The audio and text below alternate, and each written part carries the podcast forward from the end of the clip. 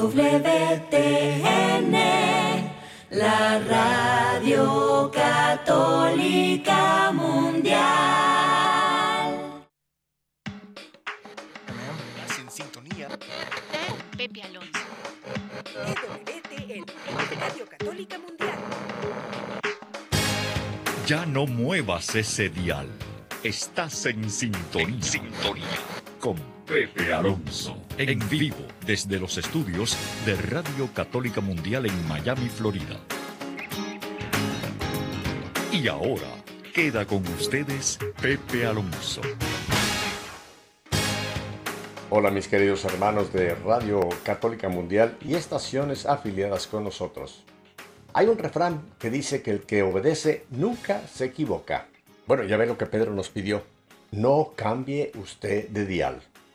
Porque nos vamos a México, concretamente a, a Tuxtla Gutiérrez, al sur de México, para tener nuevamente con nosotros al padre Héctor Ramírez, al cual le doy la más cordial bienvenida nuevamente aquí a Radio Católica Mundial. ¿Qué tal, padre Héctor? Bienvenido. Gracias, Pepe. Eh, muchas gracias por esta oportunidad de, de, de, compartir con la gente de los radioescuchas. Y bueno, siempre con buenas noticias que eh, seguramente nos van a, a, a, agradar al corazón. Eh, correcto. Oiga, qué, qué interesante, ¿verdad? El, el, corazón como que es un órgano que como funciona día y noche, como que no le damos demasiada importancia, pero bueno, el corazón es la parte, es el motor del cuerpo, ¿no?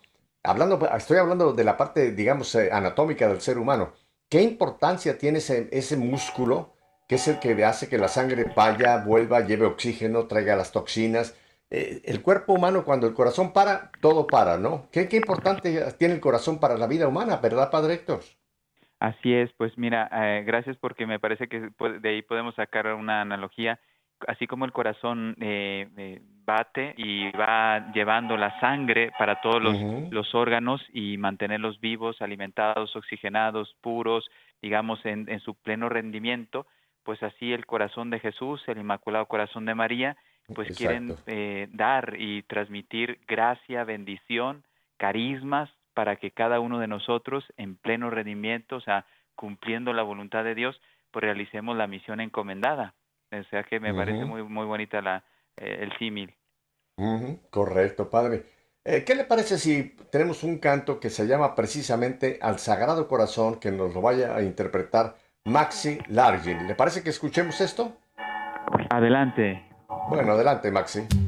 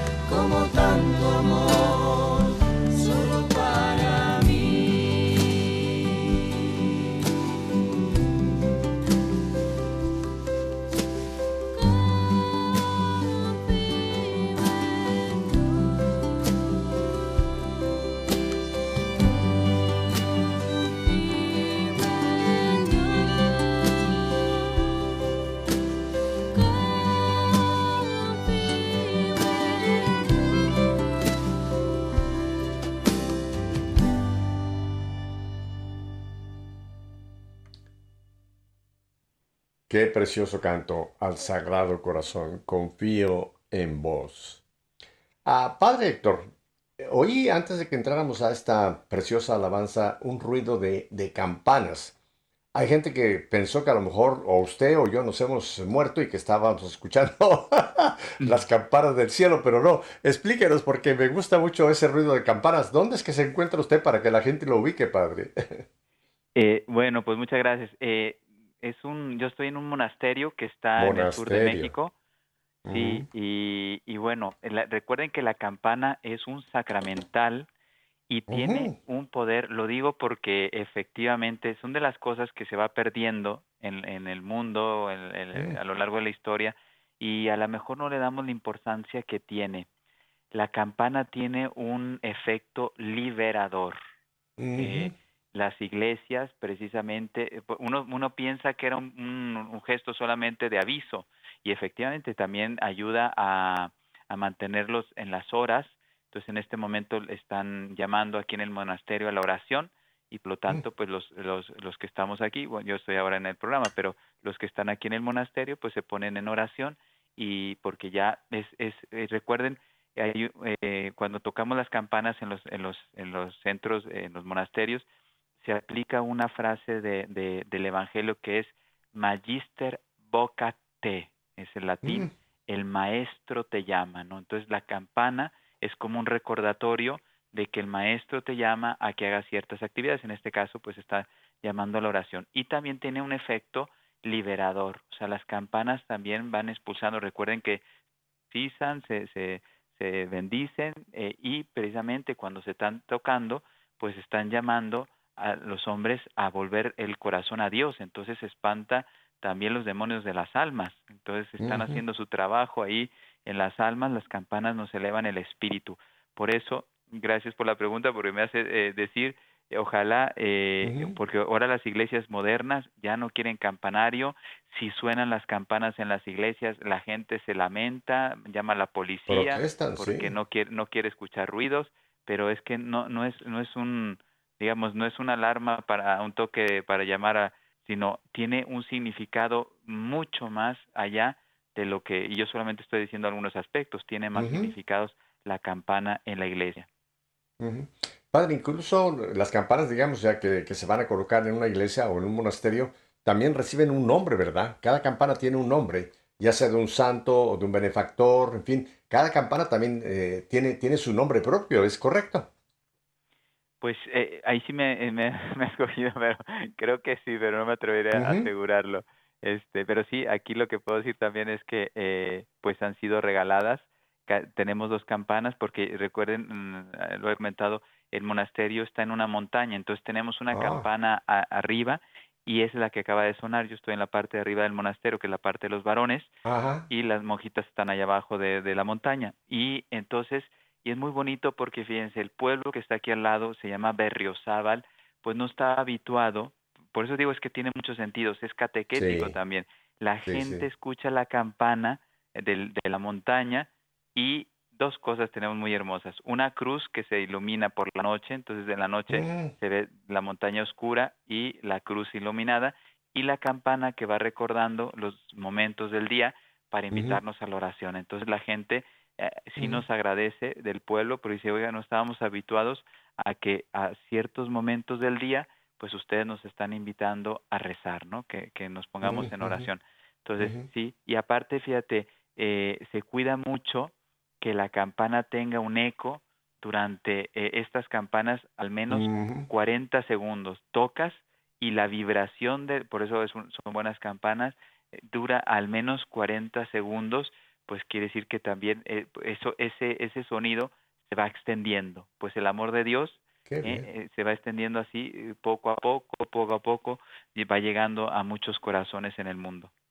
Claro. Yo hace no mucho, padre, eh, vi un programa filmado en España que precisamente hablaba de las campanas y es interesantísimo el lenguaje de las campanas porque hay campanas, como usted lo ha mencionado, que pueden avisar de una alarma, pueden avisar de las horas de oración, de, por ejemplo, también cuando hay una campana que tiene el, el toque de difunto, cuando va a haber un entierro.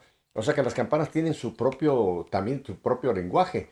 Y la gente, sobre todo, que tiene cerca campanas, entiende perfectamente que, cuál es el toque de la campana, ¿verdad? Si es para oración, si es para que hay un difunto, en fin. Qué, qué, qué hermoso y qué triste lo que usted acaba de decir, porque es cierto, padre.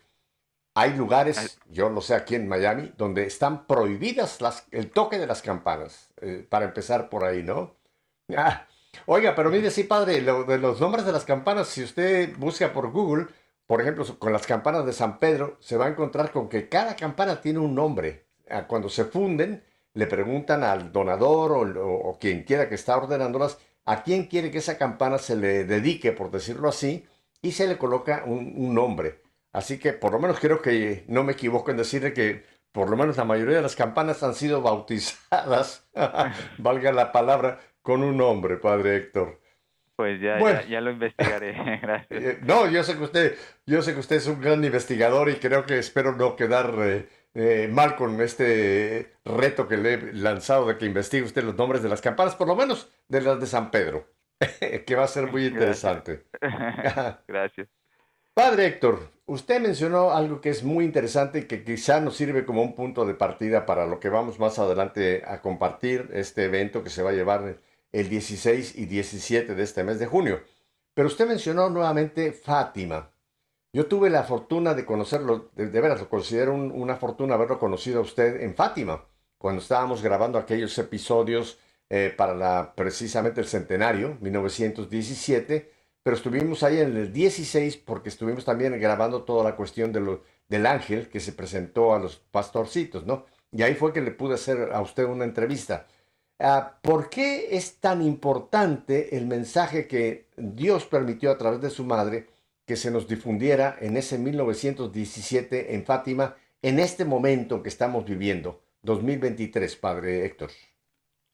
Pues eh, mm, quizá yo empezaría diciendo con una frase de, bueno, son dos frases que me gustan mucho de, papas, de San Juan Pablo II una y de Benito XVI otra, que la, eh, San Juan Pablo II en un documento, no, no voy a hablar mucho porque no es muy importante, pero él dijo que Europa, se refería a Europa en aquel entonces, pero yo ya lo aplicaría al mundo, estábamos viviendo una apostasía silenciosa, ¿no? Yo creo que ahora ya es una apostasía declarada en todos los sentidos, ¿no?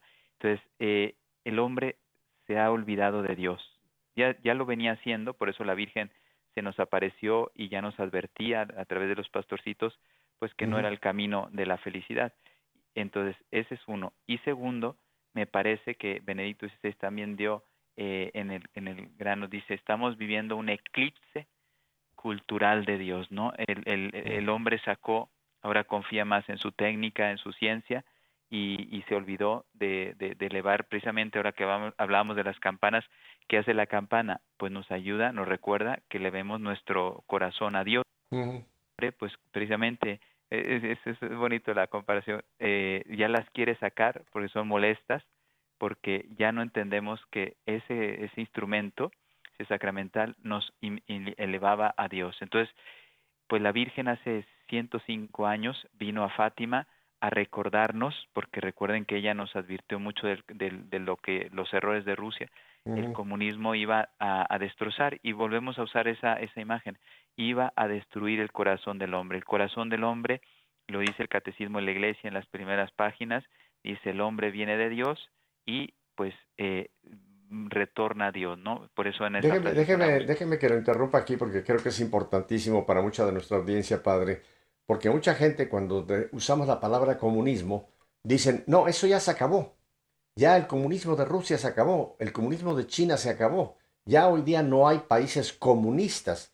Bueno, pero creo que sería importante hacer, hacer eh, claro, padre, de que el comunismo ha tomado como el, lobo que se cambia de piel, y a veces tiene piel de oveja, a veces tiene otra piel, pero el comunismo sigue, sigue eh, por lo menos los principios o las eh, ideas o los, mm, la metodología del comunismo sigue vigente en todo el mundo, ahora bajo el nombre de socialismo o progresismo, ¿no?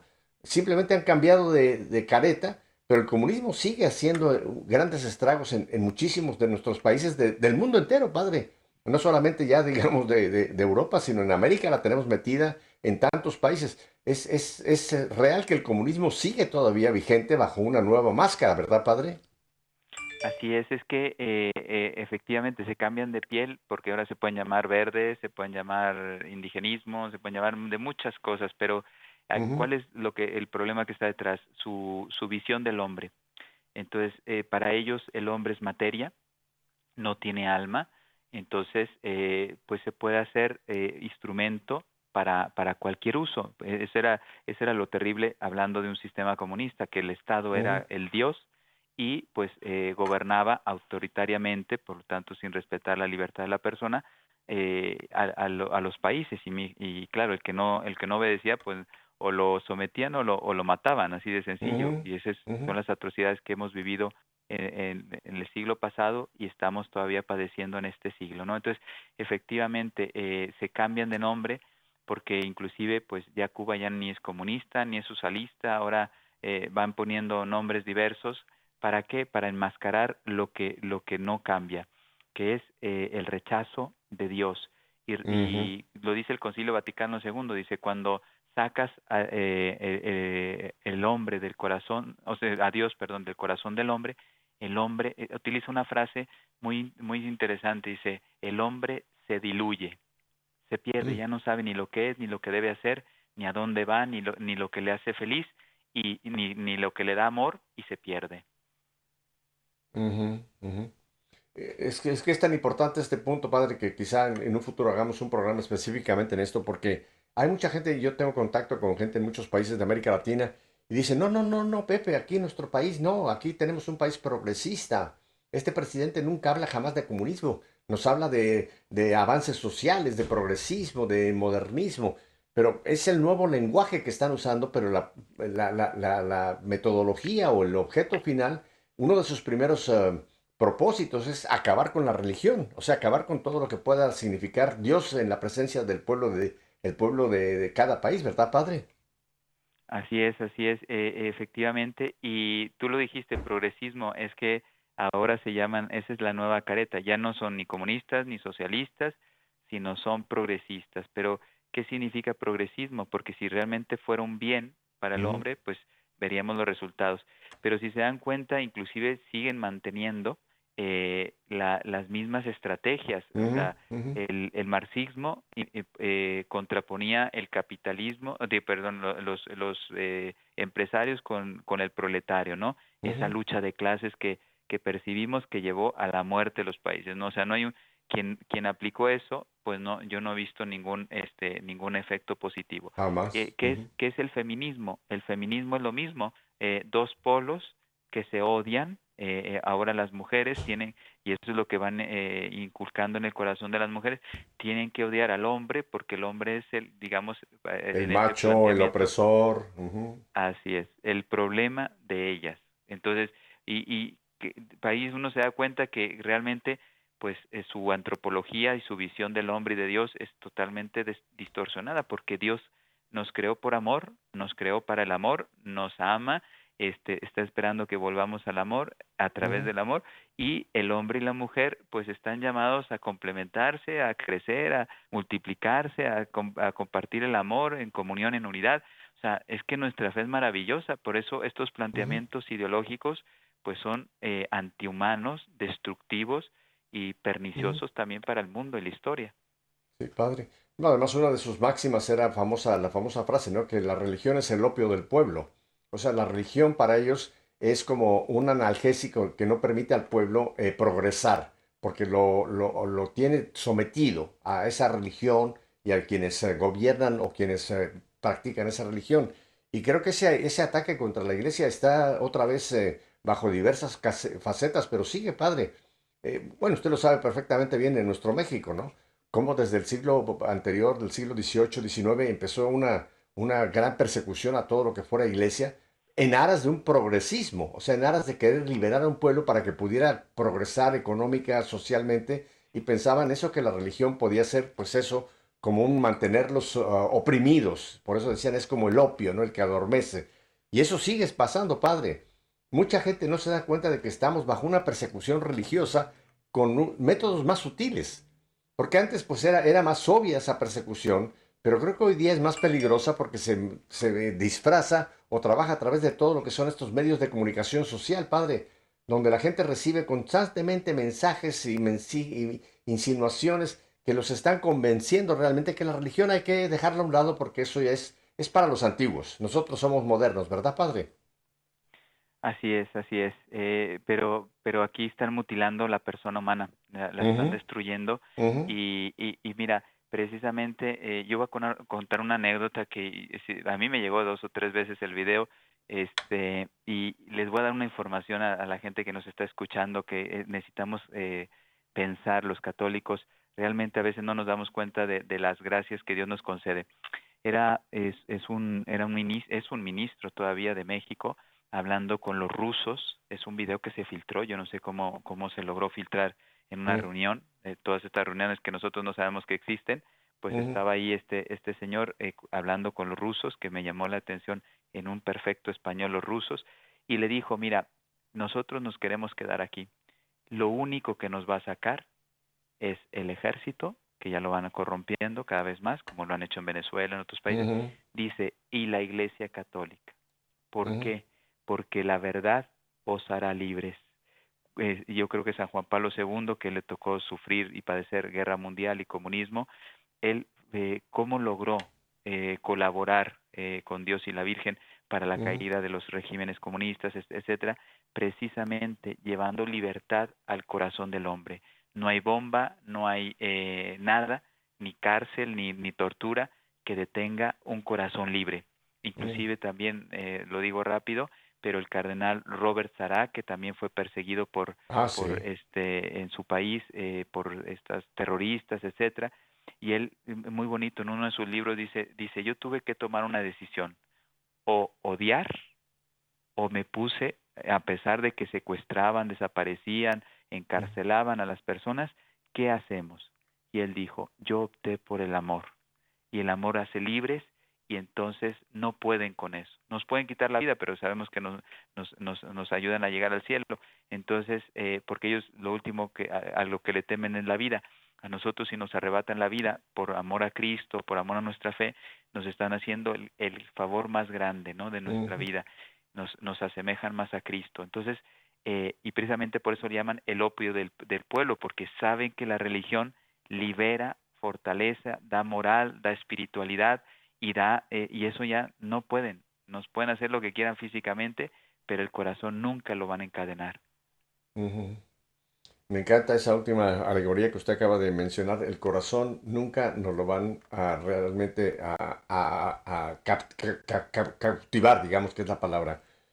Padre, eh, vamos en un momentito a ir a unos breves mensajes y vamos a hablar del el evento que se va a llevar a cabo este próximo 16 y 17, pero solamente para la gente que nos contacta quizá por primera vez con usted. Ah, brevemente, padre, usted también es fundador de una obra maravillosa que pues ha hecho un bien enorme a la iglesia que se llama Mater Fátima. ¿Cómo define usted a Mater Fátima? Pues mira, eh, gracias porque también eh, conforme va evolucionando yo voy entendiendo un poquito más el plan de Dios. Y mira, eh, bueno, mm, con una palabra de San Luis María Griñón de Montfort, formación o convocación, convocatoria, perdón, de apóstoles de los últimos tiempos eh, para preparar la segunda venida de Cristo con oración, formación y caridad. En dos palabras, ¿sí? Esto lógicamente tiene más matices, pero en dos palabras yo diría esto, apóstoles de los últimos tiempos, el ejército de María, que eh, lucha con la oración, que eso es lo que estamos ahora, eh, vamos a hablar de ello, y después muy una, una fe muy fundamentada, necesitamos católicos, pues Santo Tomás de Aquino creo que es nuestra luz este, en la iglesia para formarnos en la verdad, para después llevarla a la práctica en la caridad, en las obras de caridad. Es importante ese trinomio que usted menciona porque efectivamente eh, podemos tomar Marta y María, ¿no? Eh, la oración, que es importantísima, pero usted pone un punto intermedio que me parece que es vital, que es la formación, ¿no?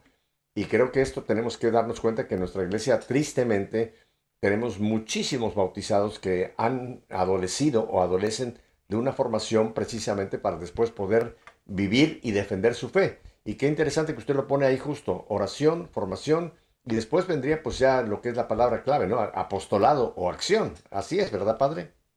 Así es, así es. Vamos a llevar efectivamente, porque Mater Fátima empezó eh, haciendo convocatorias de oración, pero después me di cuenta que la gente necesitaba es, consolidar su fe, porque pues hay mucha confusión hoy en día, inclusive, pues, bueno, no vamos a decir muchos detalles, pero ese sínodo terrible de Alemania, pues cuánta confusión quiere introducir dentro de la iglesia.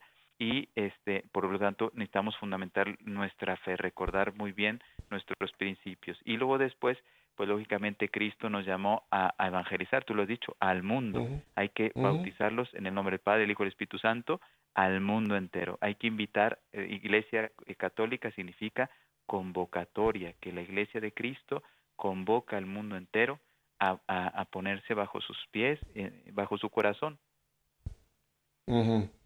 Padre, y antes de que vayamos a este breve corte, solamente ya para enchufar con lo que hablaremos después sobre este evento del próximo 16-17, aquí a la vuelta de la esquina, usted mencionó nuevamente esta, yo no le llamo secretos, yo creo que fue una revelación que eh, tiene tres etapas, eh, el mensaje de Fátima le llamo yo, pero es interesante que este mensaje, eh, la, Santísima Virgen nos pidió precisamente que, tuviéramos esa actitud de, de estar en oración, en reparación, que estuviéramos realmente conscientes de que había esta época terrible que estaba la iglesia pasando.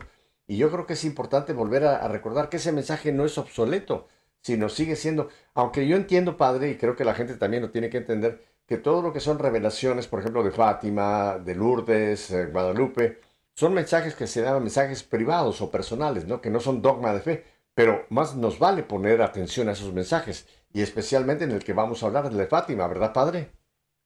Sí, pues mira, yo creo que el pontificado, por poner un ejemplo histórico potente, eh, actual también, el pontificado de San Juan Pablo II eh, fue marcado por el mensaje de Fátima. Eh, cuando él recibe el, atentado el 13 de mayo de 1981, pues cuentan que él pidió el, que le llevaran el secreto, que en aquel entonces la tercera parte del secreto, que, que no había sido todavía este, dado a conocer y lo leyó y ahí cambió totalmente su, su pontificado. Inclusive les voy a contar así, repito, una anécdota.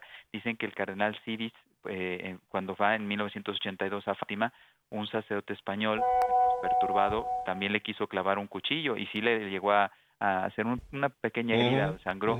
Y entonces le decían, Santo Padre, usted no, así le decían sus colaboradores y su secretario también, dice, Santo Padre, usted no puede salir más porque mire, ya dos, en dos años, dos, dos atentados. Y él dice que oró en Fátima y dijo, no, yo no me puedo esconder. Él tomó una decisión precisamente a raíz de ese atentado que recibió en Fátima, dice, yo tengo que salir al mundo y porque tenía una misión que cumplir. Ahora la entendemos perfectamente porque la cumplió con, con, con digamos, eh, con gracia, ¿no? Es muy, muy hermosa. ah, padre, tenemos que ir entonces a este breve corte y volvemos enseguida para que hablemos propiamente ya de lo que va a ocurrir y la invitación que usted quiere hacer a todo nuestro auditorio. Así que vuelvo al punto que dije al principio. Obedezcan a Pedro. No cambien de dial. El padre Héctor y yo volvemos enseguida.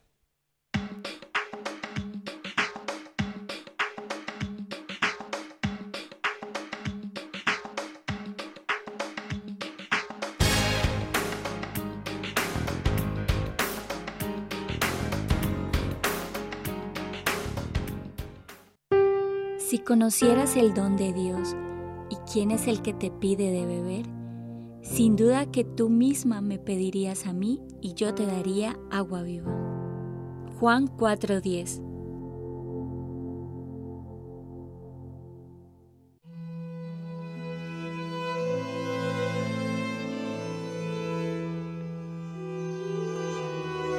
Bendito sea el Señor todos los días este Dios nos trae la victoria. Este Dios es para nosotros el Dios de las victorias. El Señor sabe librar de la muerte.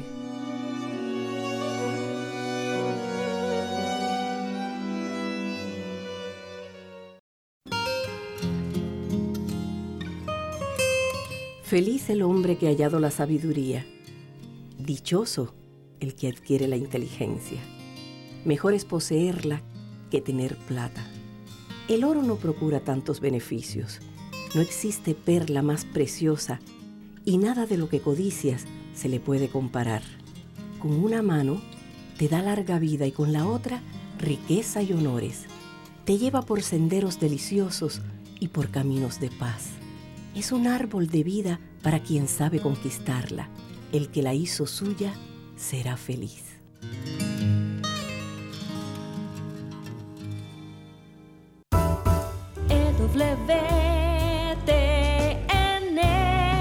La radio católica mundial.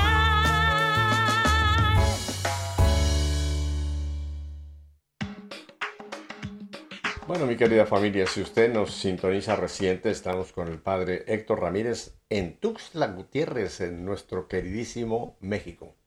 Padre, vamos a hablar de este evento que está próximo, pero yo quisiera, como un preámbulo, hacerle esta, que usted nos eh, amplíe esta situación. Vamos a hablar del corazón de Jesús y del corazón de María.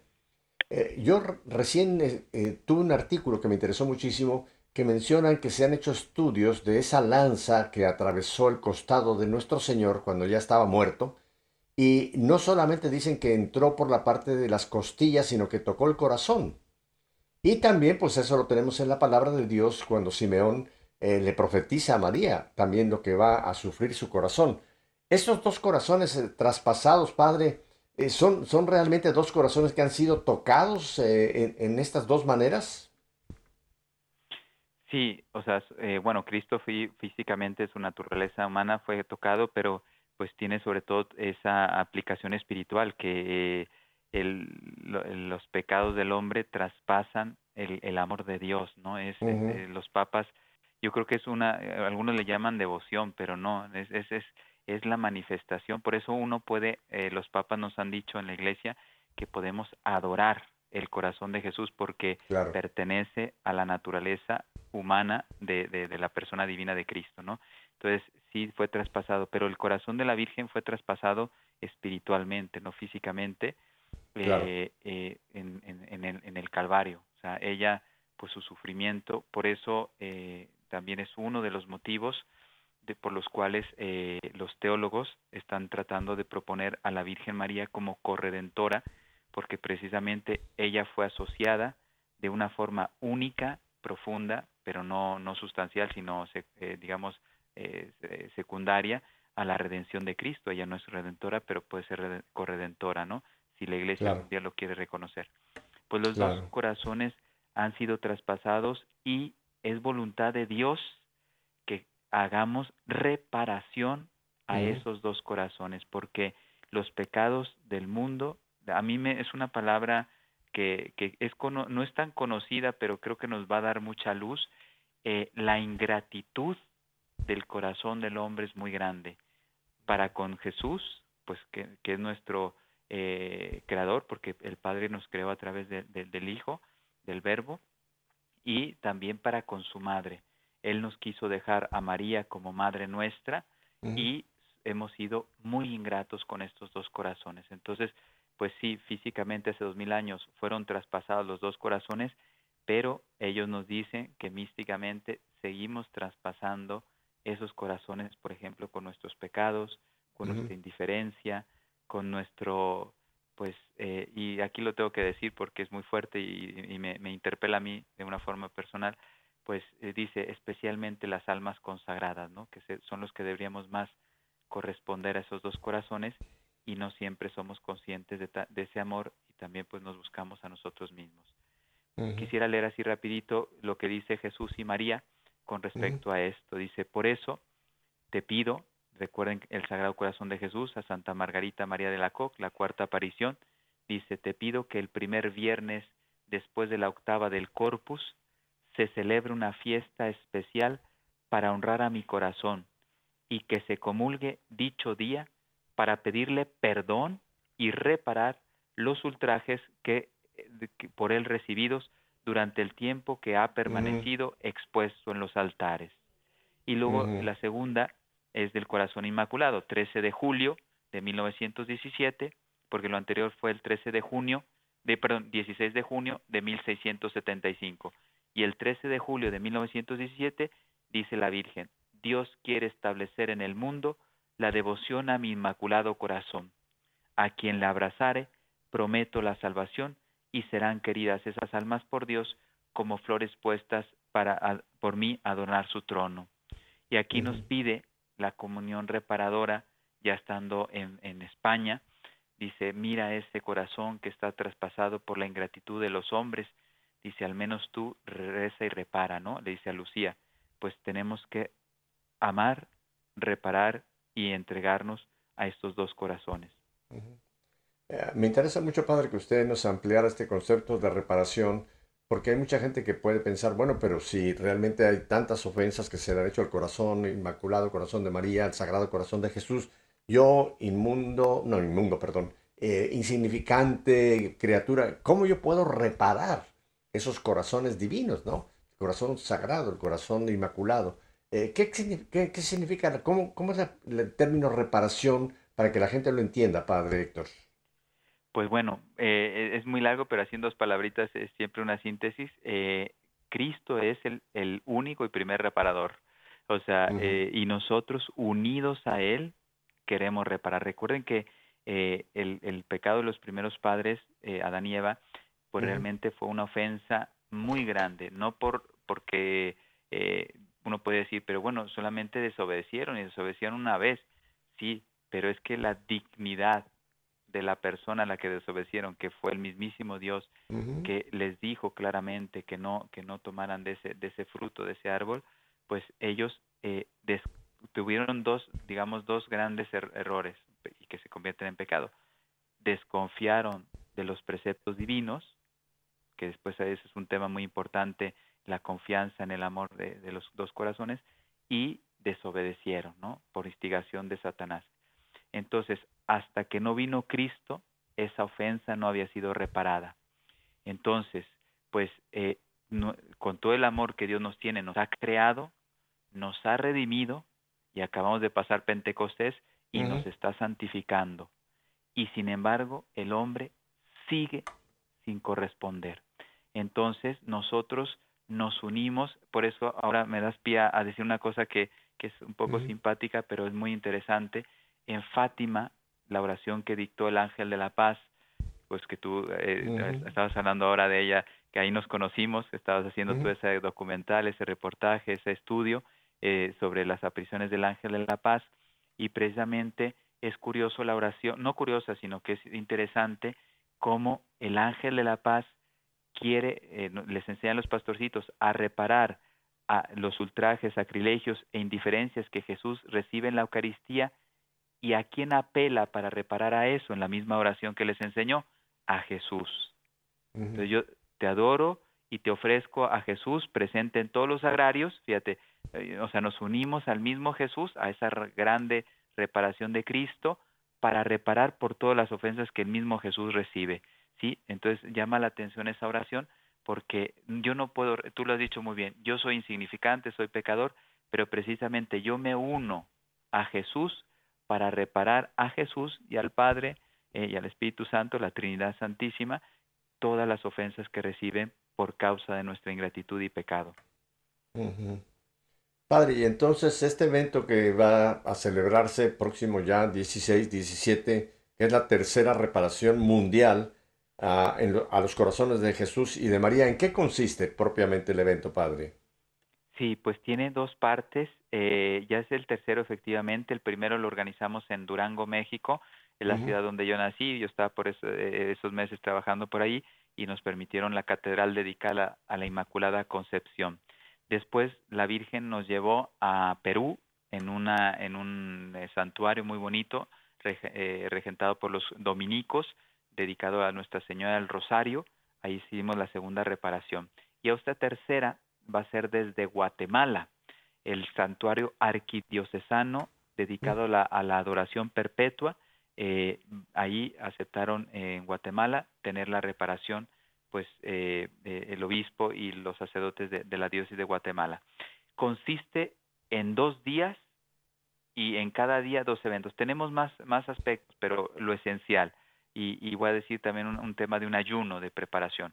Pero los dos eventos, el día viernes 16 de junio a las 12 del mediodía, hora México, este, yo ya cada uno saca su horario, tendremos la Santa Misa y después una hora santa dedicada a reparar el Sagrado Corazón de Jesús. Ahí hay personas que se van a consagrar porque ya llevan eh, haciendo un proceso de 33 días para consagrarse al Sagrado Corazón de Jesús. Y el sábado 17, porque el, viernes 16 es solemnidad litúrgica, el sábado 17 es fiesta litúrgica del Inmaculado Corazón de María, igual a las 12 del mediodía, hora México, vamos a tener una santa misa y la hora santa la vamos a dedicar a reparar con meditaciones, cantos, pues cada uno, el viernes dedicados más al Sagrado Corazón de Jesús y el sábado más dedicados al Inmaculado Corazón de María. Sabemos que están unidos los dos corazones, no los podemos separar, pero como que hacemos un poquito más de énfasis.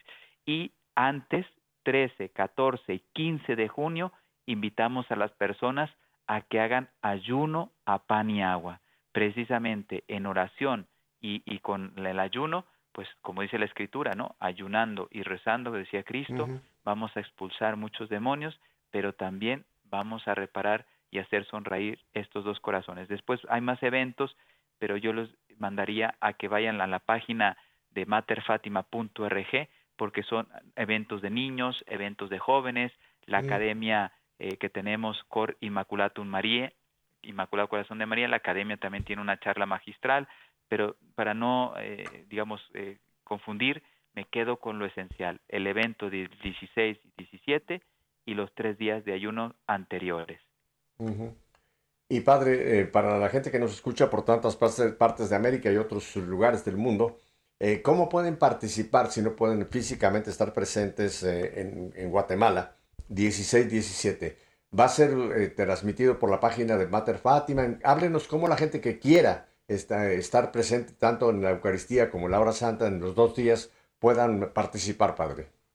Así es, pues en los canales de Mater Fátima, las redes sociales, van a estar retransmitiendo porque la televisión de, Arquidiocesana de Guatemala va, va, a transmitir el evento, entonces mm. también lo transmite Mater Fátima, hay televisiones católicas y youtubers y algunas radios de Radio María, etcétera, que quieren transmitir este evento. Entonces, toda esa información la vamos a poner en la web. Por eso no quiero dar demasiados datos para vayan a la web y ahí pueden ver eh, en qué canales, pero seguro los de Mater Fátima, eh, Mater Fátima YouTube, Mater Fátima Facebook, ahí vamos a estar transmitiendo con esas horas que les comenté estos estos eventos. También los eventos que van a hacer los jóvenes, los niños y la academia también los vamos a transmitir para que puedan participar.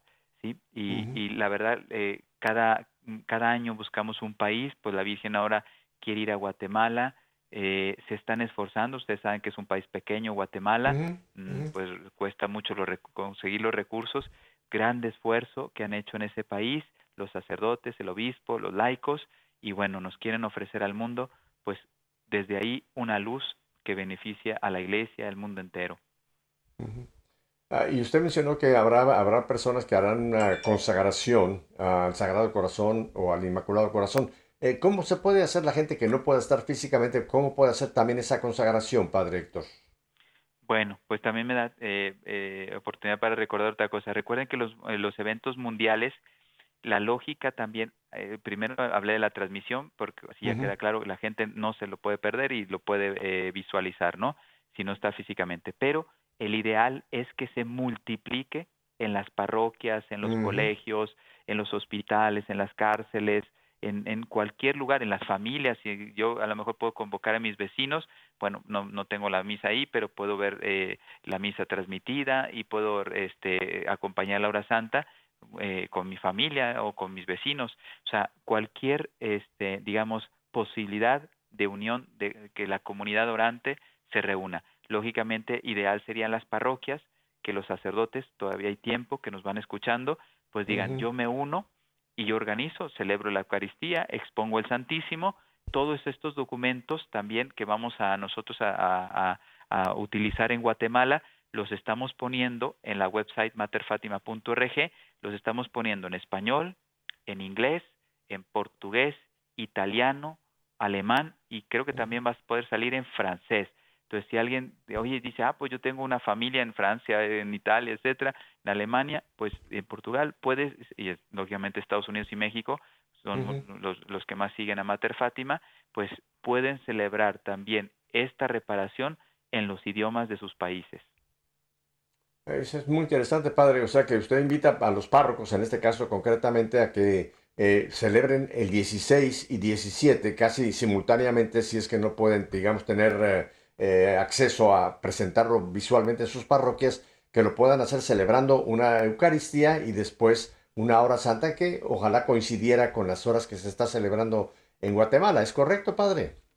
Así es, así es, que los sacerdotes se animen, primero porque por eso lo dijimos muy bien, es una solemnidad litúrgica, por tanto la iglesia nos pide a todas las parroquias que no dejemos de celebrar el Sagrado Corazón de Jesús, porque es universal esta, esta solemnidad.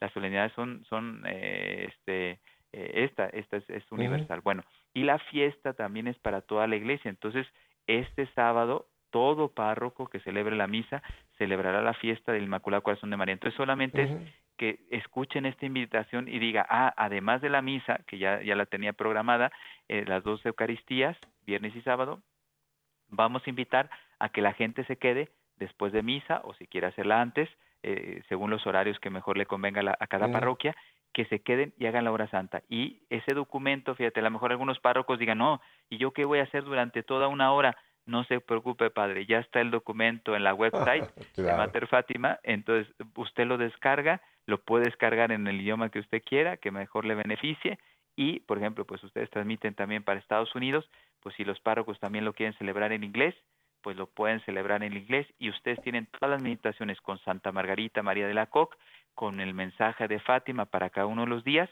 y por lo tanto, basta que pongan el coro de la parroquia, pues un poquito, a lo mejor alguna palabrita del sacerdote y prácticamente toda la hora santa de las dos días también ya lo tienen organizado. Y la Eucaristía, pues ya la, la, iglesia ya tiene estipulado las lecturas, ya tiene estipulado las oraciones específicas para cada uno de los, de los dos días. Ah, padre, y no, no quiero salirme del tema, pero algo que me viene a la mente que quizás nos pueda en un par de minutos ayudar. Estamos en el mes de junio que es un mes dedicado todo el mes completamente al Sagrado Corazón de Jesús. ¿Cómo, cómo podemos volver a, tradiciones que teníamos en nuestros países latinoamericanos, como tener un pequeño altar familiar donde teníamos una imagen del Sagrado Corazón? En fin, esa devoción, aquellas plaquitas que se colocaban en las puertas para salir, pedir la bendición, al regresar, dar gracias. ¿Cómo podemos en este mes todavía que nos quedan muchos días volver a, entronizar o, o a actualizar nuestra devoción al Sagrado Corazón, independientemente de este gran evento que usted nos está invitando, Padre. Así es, pues mira, este evento este año no lo logramos hacer, pero el próximo sí, lo mandaremos por, por PDF o, cada uno puede ir a una librería católica, lo puede comprar. Es muy importante lo que acabas de decir, de entronizar las imágenes del Sagrado Corazón de Jesús. Yo les puedo decir, eh, gracias porque mi testimonio personal es que yo de pequeñito eh, no fallaban. En México, pues muchos hogares tenemos entronizado el Sagrado Corazón, pues mis papás tenían entronizado el Sagrado Corazón de Jesús. Y yo recuerdo que miraba de pequeño esa imagen y se me quedó muy grabada. A lo mejor no recuerdo si hablé mucho con él o no, o recé o no recé.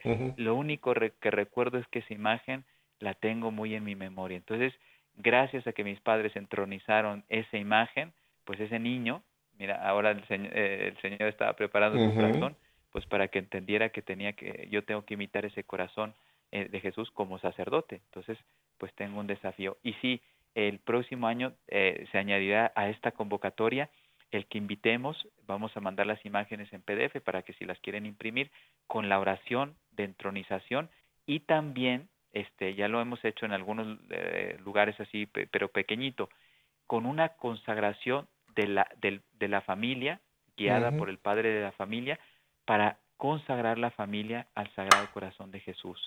Recuerden que eh, este es un hecho pedido por el mismo Señor a una beata que está incorrupta, eh, se me fue el nombre, eh, está en Hermesinde, la ciudad, eh, incorrupto su cuerpo, una religiosa le pide el Señor, es alemana pero vivió en, en Portugal, le pide el Señor a ella que le diga al Papa que consagre el género humano al Sagrado Corazón de Jesús. Y sabemos que el Papa León XIII, en 1899, hizo esa consagración del género humano al Sagrado Corazón de Jesús. Y la Iglesia nos invita, ahí lo dice el Papa, que todos los años hagamos esa consagración. Pues la fórmula que nosotros vamos a utilizar para consagrar a la gente es esa que utilizó el Papa León XIII, que es muy, muy hermosa. Pues todos los católicos deberíamos ahora en casa entronizando esas imágenes, como decías tú, poniendo un altarcito, que el corazón de Jesús reine en nuestros corazones, reine en nuestras familias y así reinará en el mundo entero. ¿Se acuerda usted, Padre Héctor, que también había unas pequeñas plaquitas que se colocaban en la puerta, en la puerta de entrada y salida a la casa, y también aquel, aquel precioso como escapulario, el detente, ¿no? El detente, el corazón de Jesús. Creo que eso lo habíamos como guardado, metido en un cajón, y creo que este es importantísimo que sacamos nuevamente estos, pues son sacramentales en cierta forma, ¿no? Que nos ayudan a entender que yo salgo de esta casa, pero el corazón de Jesús es el que le he pedido que me, que me proteja y al regresar le doy gracias por lo que he hecho y el otro detente que es importante, ¿no? Antes de que vayamos a meter la pata en alguna forma, ahí está detente, el Sagrado Corazón de Jesús está contigo. Padre, me quedan un par de minutos. ¿Cuál sería su último mensaje en esta tarde? Pues mira, que les invitamos con mucha alegría eh, a esta tercera reparación porque es mensaje de Fátima. Recuerden que desde, desde las apariciones del ángel de, la paz eh, eh, ya les invitaba a los niños a que hicieran sacrificios para reparar el corazón de Jesús, sobre todo en por los ultrajes y todas esas las ofensas que él recibía. Y el ángel les dio una promesa muy hermosa. Les dijo, atraed así, si hacemos sacrificios, reparación al Sagrado Corazón de Jesús y lógicamente al Inmaculado Corazón de María, dice, atraed así la paz a vuestra patria. Cierto. Si esta es una convocatoria, les puedo asegurar que no son ideas mías, yo sé que vienen del cielo, pues así vamos a poder ayudar a traer la paz al mundo entero. Estamos en medio de, conflictos. Fíjense, eh, en estos días va a empezar una, eh, parece ser que es el despliegue más grande, o ya empezó, no, no, no veo noticias así claramente, pero la OTAN va a ser el despliegue más grande de su, de su fuerza militar. O sea, mientras el mundo se sigue preparando para destruirse, el corazón de Jesús y el Inmaculado Corazón de María pueden cambiar la historia. Por eso está en nuestras manos vivirlo suplicar, gemir, para que el Señor bendiga a, este mundo en, esta, en estos momentos históricos. Ah, padre Héctor, eh, normalmente no lo hago, pero le voy a pedir un gran favor si usted nos quiere cerrar este programa dándonos la bendición desde Tuxtla Gutiérrez para todo el auditorio de Radio Católica Mundial. Claro que sí, claro que sí. Oye, y voy a contar una anécdota simpática, lo digo para los que no están este, eh, en, en, México. Tristemente, el presidente, lo tengo que decir porque él se burló, pues yo también tengo que denunciarlo.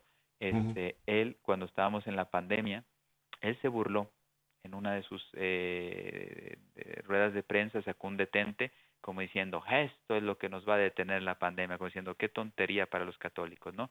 Pero qué bien, nos hizo un favor, nos recordó que efectivamente hay que tener nuestro detente en la bolsa, en, en, en, el, en la camisa, en la billetera, en nuestro coche, para que el Señor nos proteja de todo lo que tú decías, eh, de cualquier eh, tentación o posibilidad de, de, fallarle al Señor.